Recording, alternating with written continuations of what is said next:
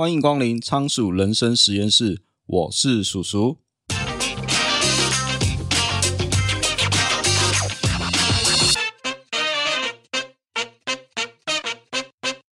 在纽西兰的奥克兰，有一个非典型的天文学家，叫做麦考密科。为什么说他是非典型呢？二零零五年，靠着自学，麦考密科在自家的阳台，利用二手的设备、生锈的器材，搭建自己的天文台。他靠着细心还有耐心，发现了远在一万五千光年之外的行星。几年后，他又发现了一颗名叫纽西兰的小行星。可是你知道吗？其实他连高中都没有毕业。麦考密科从小在单亲家庭中长大，十五岁就辍学，没有再念书。二十一岁的时候，成了单亲妈妈，在炸鸡店打工抚养孩子。看到这里，你是不是觉得没有学历也没有经验的单亲妈妈，大概一辈子就只能靠打工为生了吧？但是在麦考密科二十五岁的时候，人生出现了一个重大的转折点。有天，他去找一位亲戚，这个亲戚家住得非常偏远，在一个死火山口旁边。晚上，亲戚带他去看星星。让他看看只有在偏僻的地方才见得到的天文景象。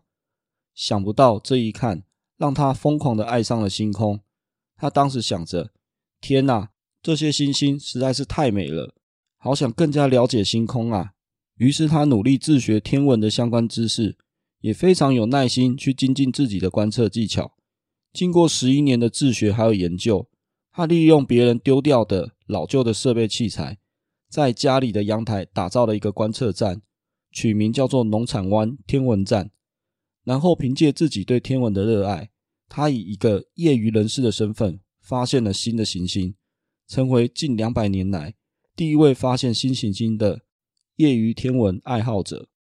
现在的他仍然在经营农场湾天文站，他对天文的执着超过了二十五个年头。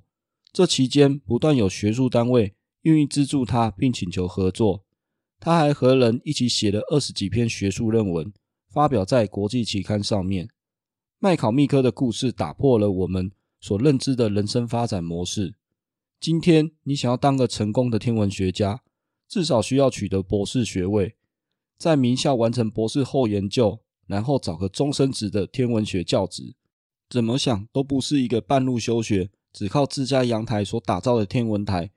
然后靠着自学所能完成的事吧。像这样横空出世又突然杀出一条血路的人，想来想去就只有一个名词可以形容，那就叫黑马。今天要介绍的书叫做《黑马思维》，作者有两位，一位是陶德罗斯，另一位是奥吉欧格斯。他们两位其实也是走不寻常路线的黑马。陶德从小就被诊断为过动儿，高中辍学不说。早早就结婚生子，需要维持家计；而奥吉早年则需要靠到处卖二手车来过生活。现在两人都在哈佛大学任职，一起推动黑马计划，访谈了各行各业成功的人士，归纳出这本《黑马思维》。黑马这个名词源自于一八三一年的小说，小说的主角在赛马比赛下了赌注，结果没想到是有一匹乏人问津的黑马夺冠。害他输掉一大笔钱，从此以后，黑马这个名词就流行起来了。意思就是指事前不被看好，但却意外获胜的人。那既然有黑马，就会有白马。白马其实就是一般社会大众所认为的成功模板。你可能会想到像巴菲特或是老虎伍兹、比尔盖茨这些人。以巴菲特来说好了，从十一岁开始就会买股票；老虎伍兹六岁就赢得高尔夫球赛。他们很小就知道自己要走哪一条路，花大量的时间往前迈进。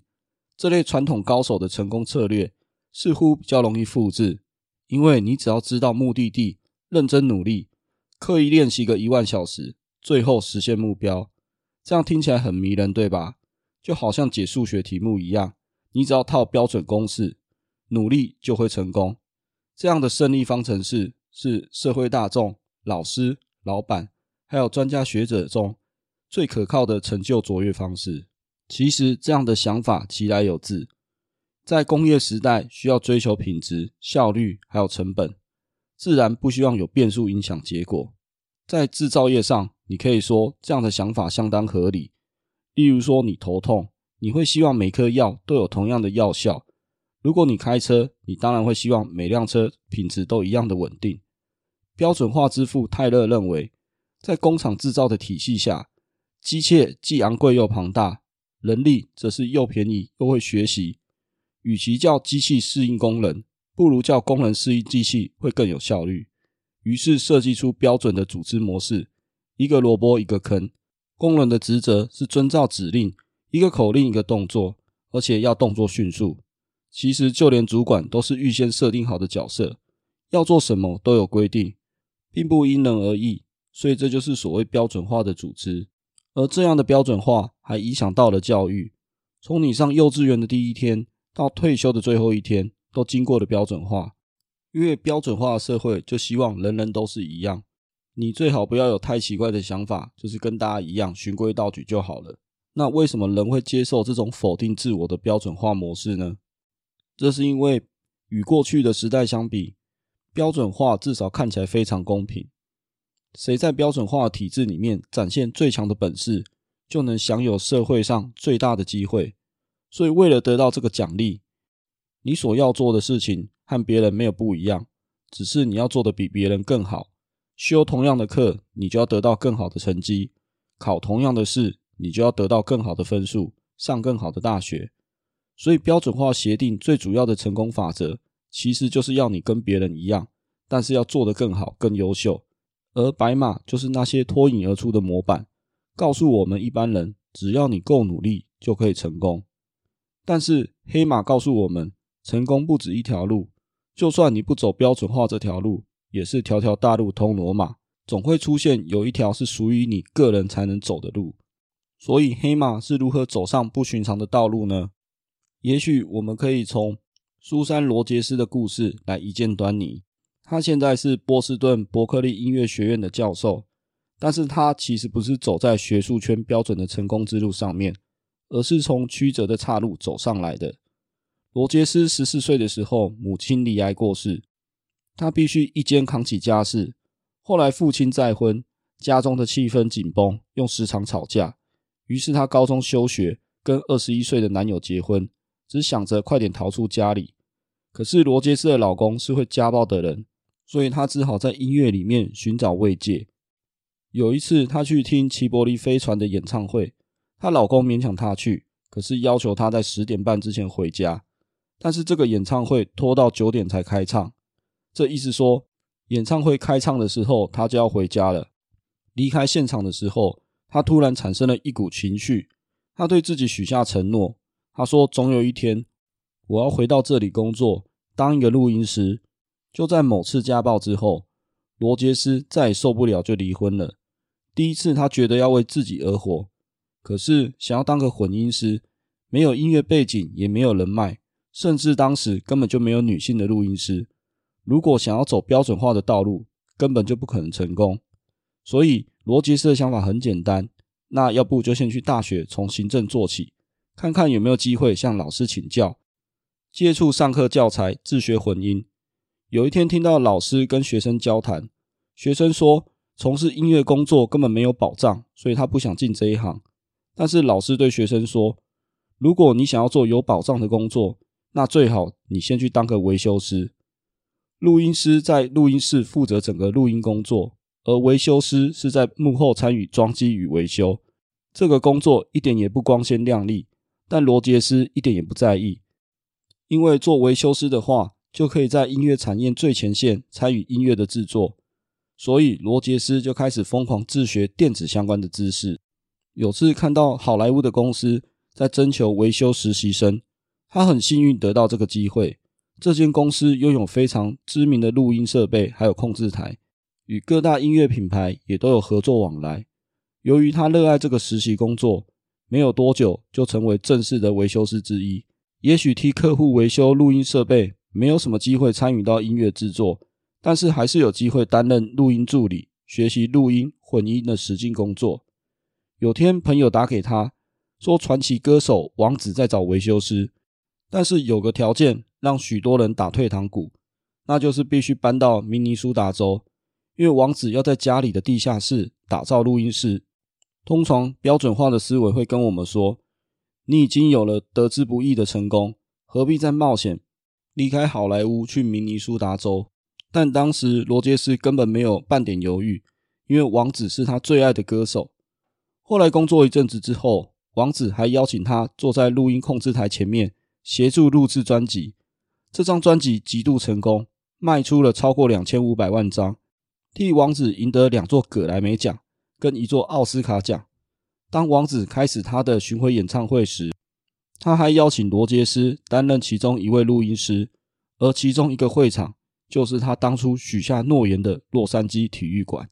麦考密科跟罗杰斯两人的故事告诉我们一件事情：所有的黑马其实都有共通点，那就是在追求自我实现，也就是把自己喜欢的事情摆在优先。因为标准化的道路把个人化放在一旁，你要做的事情是表现得比其他人更优秀。当你成就卓越，就会更快乐。不过，事实真的是如此吗？如果是这样的话，就不会一堆人成就非凡，却依然不快乐，整天想的是如何提早财富自由，早点退休了。所以，黑马是怎么追求自我实现呢？以下是书中提到的四种策略，也许能帮助我们更了解自己。找寻个人化的道路。首先，第一个策略是知道你的微动力。根据一份调查，许多人最有干劲的时候是在读幼稚园时，之后就每况愈下。二零一六年盖洛普调查指出，有高达百分之六十六的高三学生在学校提不起劲，而百分之六十七的有百分之六十七的上班族对工作是没有什么兴趣的，也提不起干劲。这到底是怎么回事啊？这其实就跟动力有关，因为标准化的社会会让我们忽略自己的动力。标准化的体制并不在乎你的渴望，学校和职场也不是为了帮助你厘清自己喜欢什么，因为这种认知跟标准化是无关的。标准化的体制是希望用最少的精力去激发大多数人去实现所谓标准化的成功。如果说标准化是一条笔直的大马路，黑马思维就是开始要去找一些小路，所以首先你要知道自己到底热爱什么，怎样事物才会激发你的动力，哪怕再小的动力来源也无所谓。这样微小的动力就叫做微动力。你想，星星之火可以燎原，即便这个理由微不足道，但是就是能支撑你可以很开心做下去的理由。那我们要怎么样知道自己的微动力在哪里呀？你可以用评判游戏。因为人每天可能都会对别人打分数，当你在评价他人的同时，其实也泄露你内心的想法，包括你细微的偏好、欲望还有渴望。举例来说好了，《怦然心动：人生整理魔法》的作者近藤麻里惠，他从小就是喜欢收纳的孩子，对整理环境有强烈的渴望。或许你也有同样的特质，像有些人看到乱糟糟的东西，就是忍不住要排列整齐。以我个人为例。当有新进的同仁进公司，我就忍不住想要分享经验，因为其实我就很喜欢分享我的经验给别人。分享对我来说就是我的微动力。接着，第二个策略是清楚你的选择。现代人选择过载，你的注意力是社群媒体的最爱，因为流量就是正义。乍看之下，在消费、购物、娱乐上面的选择很多，但是提到人生的重大决定。比如说求学，还有生涯规划，却跟一百年前没有太大的区别，因为标准化从你手中剥夺了有意义的选择，再交回到体制的手上。因为刚说嘛，标准化希望你跟别人一样，但要做得更好，所以这导致我们每个人其实不是在选择，而是等着被挑选。也许你会说，我可以选择要读哪所大学，选择靠文凭找工作，但你要说这是选择，其实有点勉强。与其说是选择，不如就是被挑选。选择是一种主动的行为，你有选择的自由，可以自己创造，甚至没有人考虑过的机会。挑选则是被动的行为，就好比你选择别人给的选项，等于是别人来替你做了真正的选择，你只不过是从他们替你准备的巧克力盒当中找一颗看起来比较好吃的巧克力来吃。所以这时候你要靠自己主动做出选择。而不是被挑选，也许整个体制比你更懂天文学，或者是混音，但你有个优势，就是你比体制更了解你自己。在标准化的思维下，也就是我们会判定成功的几率，但对于黑马来说，判断风险的方式其实是用自身的微动力来找寻这个机会与自己的契合程度。许多黑马看似大胆，其实他们并没有比一般人做出更冒险的选择，只是正在寻找更契合自身喜好的选择。这就让我想起《航海王：恶魔果实》的设定：没有无用的果实，只有不适合的人。有一个叫做银狐福克西的角色，他的能力是能放慢对手时间的能力。一般来说，动画作品只要牵扯到时间的能力，通常不是最强，也是第二强的角色。例如《救救冒险野狼》的白金之心能够暂停时间，不过福克西却沦为跑龙套的搞笑角色，在《航海王》后期几乎是没有再看他再出现过了。所以这边举这个例子，就是要来解释说，你要清楚你的选择。然后这个选择一定要是契合你自己的自身喜好，这样你才可以持之以恒，做得比较长久。再来第三个是了解你的策略，标准化体制想要一个一体适用的策略，让每个人表现一致。比如说天文学就非常仰赖数学，所以天文学的学生必须修微积分、线性代数还有微分方程，这样才能研究天文学。但是麦考密科连高中都没读完。也没上过三角函数，幸好他有其他的强项，他做事非常细心，还有耐心，所以他的策略就是数学基础不行，但是可以靠好奇心、细心还有耐心去弥补。在二零零八年，他对一颗遥远的彗星进行了例行观测，并且留意到角落的微弱亮光。对一般的天文学家来说，大概率会当成是杂讯，可是麦考密科还是一如往常喜欢追根究底。非常有耐心研究这个亮光到底是杂讯还是真实存在的星体，结果那是一颗没有人发现过的小行星，后来被他正式取名叫做纽西兰小行星。一般来说，发现小行星是很困难的事，通常都是学术计划，而且是动用许多人力物力的大型计划，这才有可能找得到。怎么样也不可能是一个在自家阳台观察星空的业余人士能够发现的。所以，了解你的策略，也不见得要多天才或者是多厉害的策略。黑马跟我们大多数的人一样，都差不多，也不见得特别有创意。可是他们所做的事情，就是根据自己的微动力去做自己喜欢的事情。另外，他们也不害怕失败，在标准化思维底下，会教你坚持下去，不要放弃。可是黑马思维告诉你，要勇于尝试错误，因为了解你的策略，就是一条迂回之路。你不可能一次做就做对，必须要持续的发现跟修正，因为成就卓越没有最佳策略，只有边错边做，滚动式修正你的策略，直到找到适合你的道路为止。最后第四个是忽略你的目的地，因为标准化的协定完全是为了要复制出色的成品，比如说每一瓶药都一样，每一根螺丝也都一样，所以这个体制在追求卓越的标准化。但是对黑马来说，既然走的是小路，所以就无法预先知道自己能走到什么地方，终点究竟在何处。这世界不会变的事情，其实就是一直在变，因为每天都在变。其实有些机会在过去是并不存在，可是后来却出现了。比如说，十年前哪有什么社群媒体小编、网红、AI 训练师这些职业？不要讲不存在，听都没听过。可是放在现在，却是最火红的职业。所以啊，谁知道未来十年后又会有什么好机会？太早锁定目的地，你也不知道未来会不会成功，还不如顺从自己的微动力，找寻契合自己的工作会比较好。只不过对黑马来说，也许他们会忽略最终的目的地，但是不会忽略目标。对麦考密克来说，定期研究分析星体是目标，发现小行星却不是目的地。对罗杰斯来说，到洛杉矶体育馆混音是目标，却不是他音乐之路的终点。所以最后，我想来做一个总结：在这个时代，Netflix 会准确推荐适合的好片给你；Google 替你挑选搜寻结果；脸书和推特为专属的动态消息给你。这些前所未见的科技有个共通点，那就是个人化。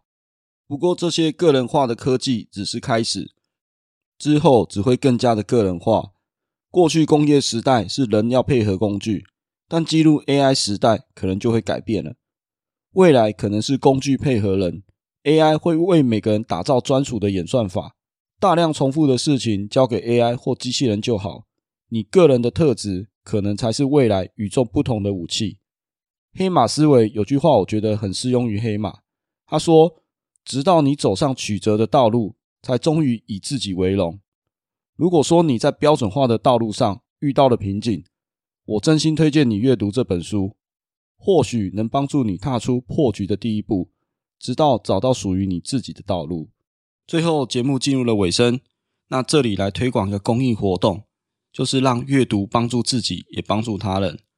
台湾展臂阅读协会是一群热血的医疗人员，想要推广儿童阅读、亲子共读、偏向外展服务，让弱势家庭有平等阅读与医疗的机会。如果你觉得节目介绍的书很不错，你可以点击节目下方博客来连接购书，每季会捐赠博客来奖金给展臂阅读协会，并将金额公布在网站与粉丝专业。希望你我的阅读除了开拓视野，更能帮助他人。因为这个社会需要更多正向的力量，或你可以直接到台湾展臂阅读协会捐赠您的善款。你可以选择一次性的捐款，也能定期定额捐赠您的善款。不论捐款的形式如何，就让阅读帮助自己，更能扩大帮助他人。让我们一起做一个快乐的分享者。好，今天的节目就先到这边。如果你觉得我们节目不错的话，欢迎你订阅节目的电子报。每周都会分享最新的书评与观点，你也可以在节目的下方留下你的五星评论，或可以到 YouTube 上按赞、订阅，留下你宝贵的意见。也欢迎你赞助我，请我喝一杯咖啡，连结在下方的资讯栏。你的小小支持对我来说就是大大的鼓励。我是叔叔，仓鼠人生实验室，我们下次见，拜拜。